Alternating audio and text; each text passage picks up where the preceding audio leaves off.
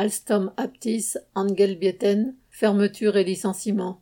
En mai dernier, Alstom avait annoncé aux salariés sa décision d'arrêter d'ici 2022 la production de bus électriques Aptis à Engelbieten près de Strasbourg. 141 emplois sont menacés.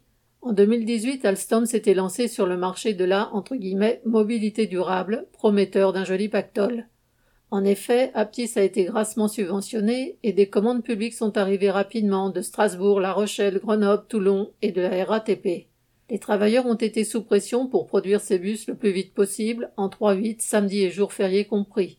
Les fournisseurs ont été contraints au prix les plus bas, et maintenant les dirigeants d'Alstom prétendent avoir perdu trop d'argent en deux ans avec ces bus qui accumulent les dysfonctionnements.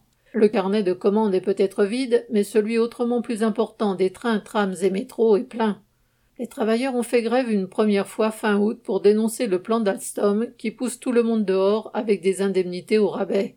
Ouvrez les guillemets. J'habitais en Bretagne, j'ai été débauché pour venir travailler ici sur ce projet d'avenir, témoigne une employée. Entre la réalité et ce qu'on m'a vendu au départ, c'est le grand écart. J'ai fait déménager ma famille, et au final, je me retrouve à chercher du travail. Fermez les guillemets. Une deuxième manifestation a été organisée le 13 octobre, cette fois contre la reprise pour un euro par Punch, qui possède aussi une entreprise à Strasbourg et dont la réputation de entre guillemets liquidateur est bien connue. Cette offre, selon le communiqué d'Alstom, a été repoussée car, entre guillemets, les différentes expertises n'ont pas permis de mettre en évidence suffisamment de garanties durables pour l'ensemble des salariés en termes de croissance de projets industriels et sociaux. C'est l'hôpital qui se moque de la charité.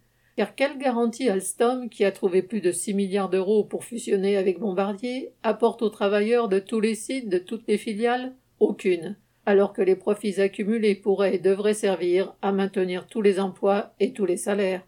Correspondant Hello.